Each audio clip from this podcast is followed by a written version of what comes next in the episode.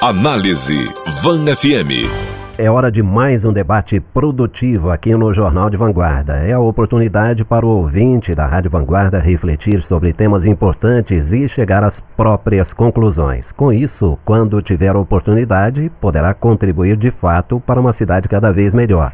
Aliás, oportunidade para isso não falta. O nosso tema de hoje é a confiabilidade das pesquisas de opinião, principalmente em ano eleitoral como este.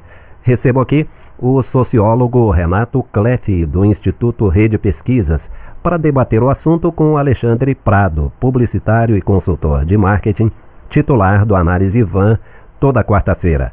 Renato participa por telefone. Bom dia, Renato. Bom dia, Rodolfo. Bom dia, Alexandre. Seja bem-vindo. Bom dia, bom dia, Renato. Prazer falar com você, meu amigo.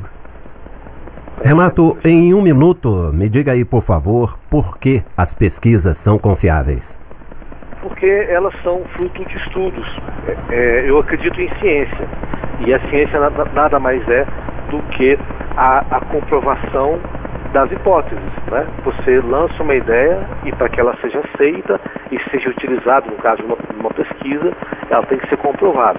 Então há estudos, há prática e com, ao, ao longo do, dos anos, eh, das décadas na verdade, você pôde se verificar que as pesquisas funcionam. Ela foi lançada, a primeira pesquisa no molde que a gente faz hoje, da forma científica, dentro da técnica utilizada hoje, ela foi lançada em 1936 pelo Instituto, pelo sociólogo Gallup, o Instituto Gallup que até hoje ele existe, né? E nessa pesquisa, nesse, na eleição de 36, quando se elegeu o presidente Roosevelt, você tinha uma, um, uma pesquisa, uma revista na época, que entrevistava milhões de pessoas. Ela costumava acertar no geral.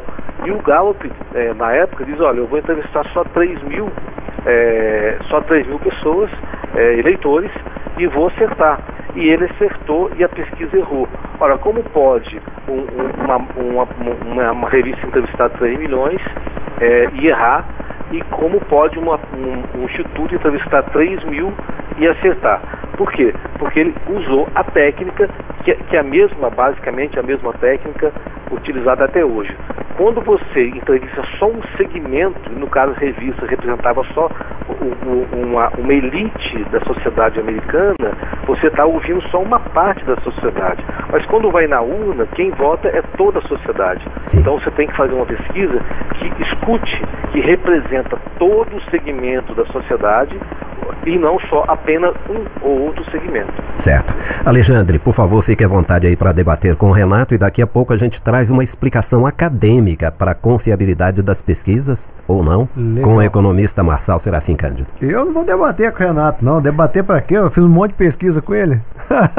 e aí, Renato, você tá bom? Bom, Alexandre? Tudo jóia. Ô Renato, eu queria aproveitar aqui a tua, a tua presença como representante oficial do Instituto de Pesquisa e tirar algumas dúvidas aqui que podem ser dúvidas da população e acabam sendo nossas também, senão a gente não trazia. Né? E nada melhor do que perguntar para alguém que trabalha todos os dias aí com esse universo de pesquisa. Na última eleição para governador, a gente teve alguns resultados assim de, de, pesquisas e resultados nas urnas muito muito discrepantes. Acontece sempre, né? Mas cada vez mais isso tem sido aí destacado pela imprensa. A gente vai falar isso também uh, agora daqui para frente em alguns tópicos que eu anotei. Mas, por exemplo, o Wilson Witzel, né? Ele ganhou com 41,3% e no Ibope e no Datafolha ele saiu respectivamente com 12% e com 11% de intenção de voto. O Eduardo Paes, ele tinha lá 19,56% é, é, nas urnas e nas pesquisas indicava 32%. O que, que acontece num caso como esse, hein, na tua opinião? São duas hipóteses, duas hipóteses que acontecem. Uma, pesquisa mal feita, né, a técnica foi errada, ou a pesquisa foi é, é, é, raro acontecer, mas já aconteceu algumas vezes, de desonestidade de quem fez a pesquisa. Essa é uma hipótese. Uhum. Na, a hipótese segunda, que eu acho que o que, o que aconteceu na eleição passada, né, inclusive nessa que você cita, no Rio de Janeiro, é a pesquisa não, ela não é bola de cristal. Tem, ela, ela tem um tempo para captar a opinião e registrar e publicar. Muitas vezes acontece um fenômeno, muitas vezes não, raramente acontece, mas eles acontecem, de uma mudança brusca da opinião do eleitorado. Né? Isso aconteceu em Varginha algumas vezes, raras vezes, mas aconteceu também. E as pesquisas não, não, não captaram. É, a pesquisa foi feita, por exemplo, na segunda, a última semana da eleição, a pesquisa foi feita segunda, terça e quarta, mas na quinta, sexta e sábado, ou mesmo no domingo da, da eleição, houve um fenômeno de mudança coletiva é, dos votos, de um percentual tão grande que a pesquisa não conseguiu é, colocar dentro daquela margem de erro dela. Mas né? fazendo, fazendo um advogado do diabo aí, porque eu sou um, um, um, grande fã de pesquisa, tanto é que até da tua empresa já contratei algumas e várias, acho. Né? É, mas a gente tem aí. Em Minas Gerais aconteceu a mesma coisa. A gente tinha lá o Anastasia, estava com 42% nas pesquisas e ele acabou com 29% no primeiro turno. O Zema, que tinha 23%, foi para 42%. Né? É, você acha que é a mesma coincidência? É o mesmo fenômeno? É o mesmo fenômeno. É um fenômeno que aconteceu não em todo o Brasil, mas em vários estados do país. Foi aquele voto conservador. É um voto que de protesto a, a, a, a tudo que se viveu no país, a todo o desgaste que os partidos, os políticos viveram no país nos últimos anos, nas últimas eleições, e esse voto, que a princípio era um voto de protesto, ele pensou assim, vamos votar em gente nova, vamos votar em quem quem nunca, nunca, nunca participou de política, é o voto antipolítico, antipartido, né? Por isso o fenômeno Witzel, o fenômeno também em, em, em Minas, não só com os governadores, mas também com muitos senadores e muitos deputados federais e estaduais de, de, com um perfil mais conservador ou de um, de um perfil é, ideológico de direita ou de extrema direita, que também se elegeram, se elegeram um percentual muito maior do que o que vinha ocorrendo nas eleições anteriores. É um fenômeno, Alexandre, é um fenômeno político eleitoral e, e, tem, e tem, tem base num processo que vem acontecendo ao longo de anos ou de meses, que, ou mesmo durante as eleições. Mas aí eu te pergunto o seguinte: se de vez em quando os institutos erram na técnica, como você colocou, se de vez em quando tem uma desonestidade deles, se de vez em quando o cenário muda e se de vez em quando a imprensa distorce, dá para confiar na pesquisa? Dá para confiar, porque na maioria das vezes ela acerta, elas acertam, não é? A gente, é, nós estamos falando de, de excepcionalidades, mas a, na regra as pesquisas acertam. Na regra, a maioria dos institutos são, são confiáveis. Na, na, na, na regra, é, esses fenômenos que, eu, que, nós acabamos de analisar são raros, não, não acontece com, com frequência. Né? Por exemplo, tem um outro cenário que é, tem eleições, você é, já, já é, testemunham isso, Alexandre, é, como publicitário, como é, consumidor de pesquisa, que o candidato começa com 30 e termina com 35 e ele é vitorioso, né? É porque ele não teve um concorrente à altura. Mas tem eleições que ele começa com 30, ele, ele chega a 35, 38, mas o, o concorrente dele chega também a 35. E aí ele, quando ele chega na última semana muito é, com, a, com a disputa muito apertada, a, as pesquisas normalmente não podem prever o que vai acontecer. Uhum. E, Renato, compra de resultado. Quanto você acha que isso aí ocupa do mercado eleitoral brasileiro hoje, quando a gente fala nessa coisa de vou comprar uma pesquisa para tentar influenciar o resultado na cabeça do eleitor? Oh, Alexandre, tem. Tem um mercado paralelo aí, né? Tem os marreteiros e tem institutos que não são institutos, são, são, são empresas é, é, que, que que são desonestas, que sim. Ape, a, a, apesar de credenciados como institutos. Apesar, né, você pode ter papelada toda, mas se, se na tua prática você, você não é correto, você não uhum. tem um nome a preservar, você não tem princípio que vem de berço, né, que vem do berço, é, você tem aí pessoas, tem um mercado paralelo compra sim de pesquisas é, fabricadas. Você compra, você vende papel, né? A pessoa compra de você papel e você vende papel. Nossa. E você publica o que quiser. Obviamente que se ninguém contestar, né, você tem as consequências, você, você tem a, a, a você tem um processo, você tem a possibilidade de você contestar o resultado e checar e verificar. Mas muitas vezes esses resultados não são verificados. Né? Uhum. As pessoas publicam, é, ninguém questiona e fica por isso mesmo. Mas por outro lado, é, eu também, bom, isso é uma questão, né? Respondendo essa questão. Complementando, eu também acredito que cada vez menos as pesquisas influenciam a opinião do eleitor.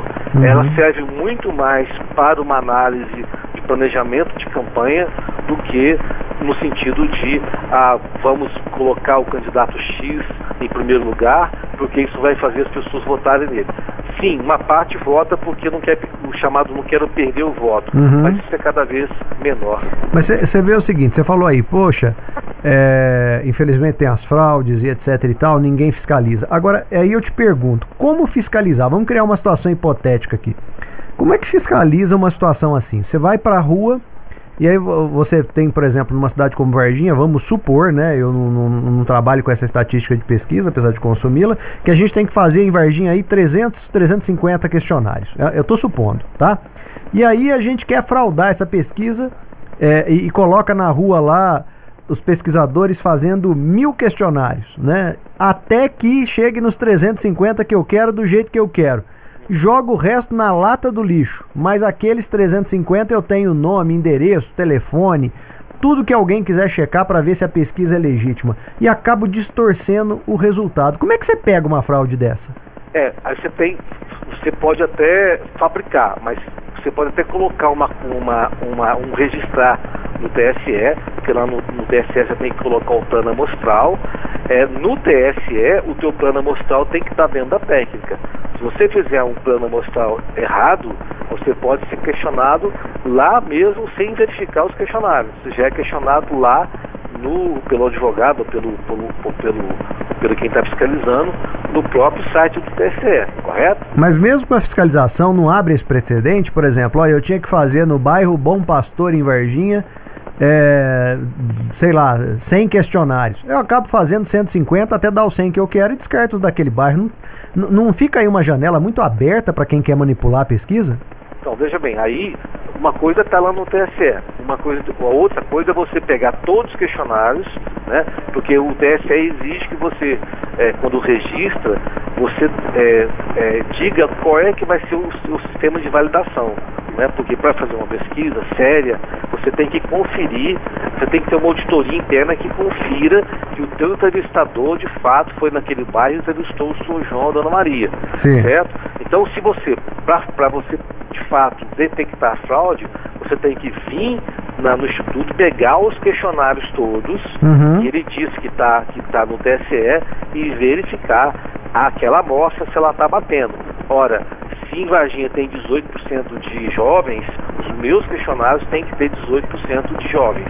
Né? Se na região Santana, Sion, Centenário tem 30% da população varginhense aproximadamente, a minha amostra de 300 questionários tem que ter 30% de questionários daquela região. E isso aí você só de fato verifica pegando questionário questionário no Certinho. Instituto. Certinho. E por lei ele tem que deixar à disposição do fiscalizador. Uhum. Muito bem. Bom, Alexandre e Renato, eu vou pedir para vocês ouvirem aqui um comentário, uma análise muito interessante. Eu vou uhum. citar uma pesquisa recente só para ilustrar e não tem nada a ver com política. É do Datafolha, que ouviu 2.016 pessoas em todo o Brasil diz que 47% dos brasileiros têm muito medo de contrair o novo coronavírus. Além disso, 51% só saem de casa quando é inevitável. A pergunta para Marçal Serafim Cândido, economista com mestrado e doutorado, professor da Universidade Federal de Alfenas, Campos Varginha. Como assim, professor? Duas mil pessoas representam toda a população brasileira? Olá, Rodolfo, bom dia, bom dia, ouvintes da Rádio Vanguarda. Hoje nós vamos falar sobre pesquisas e como pesquisas elas podem ajudar a traçar tendências de opiniões. Especificamente no caso da pesquisa sobre coronavírus e quantas pessoas estão com medo de sair ou de ter interação social. E aí a pergunta que fica que é a seguinte: olha, por que uma pesquisa com somente pouco mais de duas mil pessoas eu consigo ter um panorama da situação no país como um todo? Então vamos lá primeiro, ponto que é o que? Sobre a amostragem. A amostra é um pequeno conjunto de uma população como um todo. Então temos a população brasileira, que hoje é em torno de mais ou menos 210 milhões de habitantes, e a partir de uma pequena amostra, um grupo representativo desse total, eu consigo extrair algumas inferências. Nós chamamos inferências é o que? Algumas opiniões baseadas nesses dados. E o que é geralmente feito? É difícil fazer uma pesquisa com toda a população, as 210 milhões de pessoas. Então existem técnicas de amostragem que eu extraí um pequeno grupo dessa população, eu tenho uma amostra que represente a opinião da população como um todo. Pesquisas eleitorais são feitas assim. Uma pesquisa com pouco mais de 2 mil pessoas, eu consigo ter uma opinião ou traçar tendências da população como um todo. No caso aqui da pesquisa do coronavírus, pouco mais de 2 mil pessoas, eu consigo ter uma opinião ou traçar o comportamento da maioria das pessoas do país. Toda pesquisa ela tem uma margem de erro. E para diminuir essa margem de erro, eu tenho que utilizar um tamanho de amostra maior. Então, se eu quero uma margem de erro menor, eu tenho que usar mais pesquisas. Então, no caso da pesquisa feita, tem uma margem de erro para uma população, para uma amostra de duas mil e poucas pessoas. Se eu quiser uma margem de erro menor, eu tenho que aumentar, passar de 2.500, 3.000, 4.000 pessoas entrevistadas. E fazendo um paralelo agora dessas pesquisas sobre a opinião do coronavírus e pesquisas eleitorais, a metodologia é muito semelhante. Eu tenho uma metodologia de coletar essa amostra para representar a população como um todo. E aí eu deixo aqui para o ouvinte sempre ficar cético com relação às pesquisas. Quais foram os métodos adotados? Porque às vezes são é, faladas de pesquisas que não adotam métodos científicos corretos.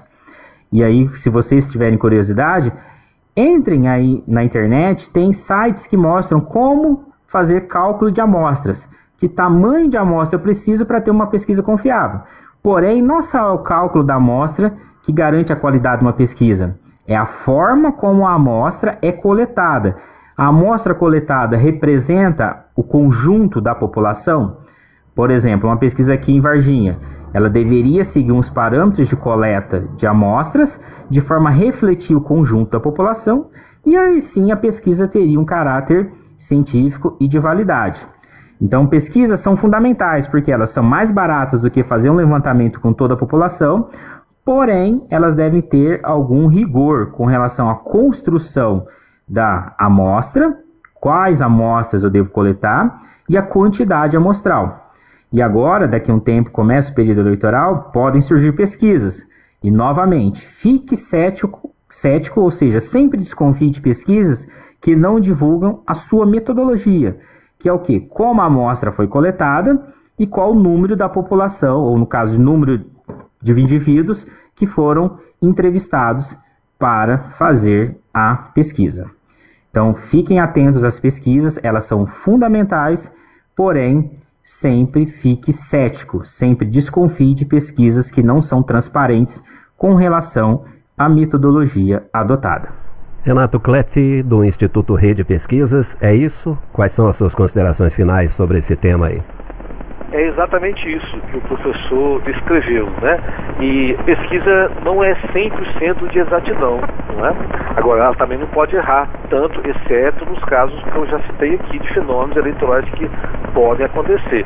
A margem de erro 2% para mais ou para menos, ou de 5% para mais ou para menos, conforme o tamanho da amostra, ela exatamente já prevê aquela pessoa que mentiu na pesquisa, ou aquela pessoa que foi, foi entrevistada de uma forma é, que ela estava com, é, que estava com pressa, ela acabou respondendo de forma é, ligeira e sem muito prestar atenção nas perguntas. É, ela, ela pode pegar algum erro de algum entrevistador, por acaso aplicou mal o questionário, né? mas dentro de uma margem de erro pequena. Se a pesquisa errou totalmente, ela, obviamente, que a pesquisa foi mal feita. Eu digo, Rodolfo, primeiro que a pesquisa, acredito pesquisa porque é ciência e você estuda para isso, e depois a prática. Eu já tenho mais de 200 pesquisas que eu fiz, e algumas, é, é, muitas eleitorais, e algumas foram registradas e publicadas no jornal. Então você faz a pesquisa, você a, publica o, o, o resultado no jornal e dias depois a urna pode te desmentir ou não. Todas as pesquisas que eu fiz eleitorais, todas é, o Instituto Rede de Pesquisa acertou a tendência de voto. Agora, tem casos excepcionais, como eu disse, que nenhuma pesquisa, mesmo dentro da técnica, ela consegue pegar as mudanças abruptas é, do eleitorado no final, na reta final da campanha. Certinho. Alexandre, e você? O que deixa aí de reflexão para o nosso ouvinte? Olha, primeiro, acho que todo mundo entendeu, e se não entendeu, precisa entender que pesquisas são fundamentais, porque elas são mais baratas do que você investir em erro e acerto, né? Então, em qualquer área, a pesquisa é fundamental. E fica aí o alerta, que foi bem colocado também pelo Renato, pelo professor, e está sendo reforçado aqui agora, de que antes de você acreditar piamente numa pesquisa, tente entender aquele cenário, tente entender quem é aquele prestador de serviço, se é confiável ou não, se já errou ou não em previsões anteriores, para que você às vezes não mude de opinião com base em uma pesquisa que pode estar furada, ou por interpretação, ou por algum tipo de. É, é, compra desleal daquele resultado, né? E por aí vai. Mas que a pesquisa é um fenômeno, é um serviço indispensável aí, tanto para o fenômeno eleitoral quanto para a iniciativa privada, isso é um fato. Alexandre Prado, publicitário e consultor de marketing, é titular do Análise Van FM aqui no Jornal de Vanguarda toda quarta-feira. Até a próxima semana, Alexandre. Abraço para todo mundo. Sociólogo Renato Kleff, o nosso entrevistado de hoje do Instituto Rede Pesquisas. Muito obrigado, bom dia.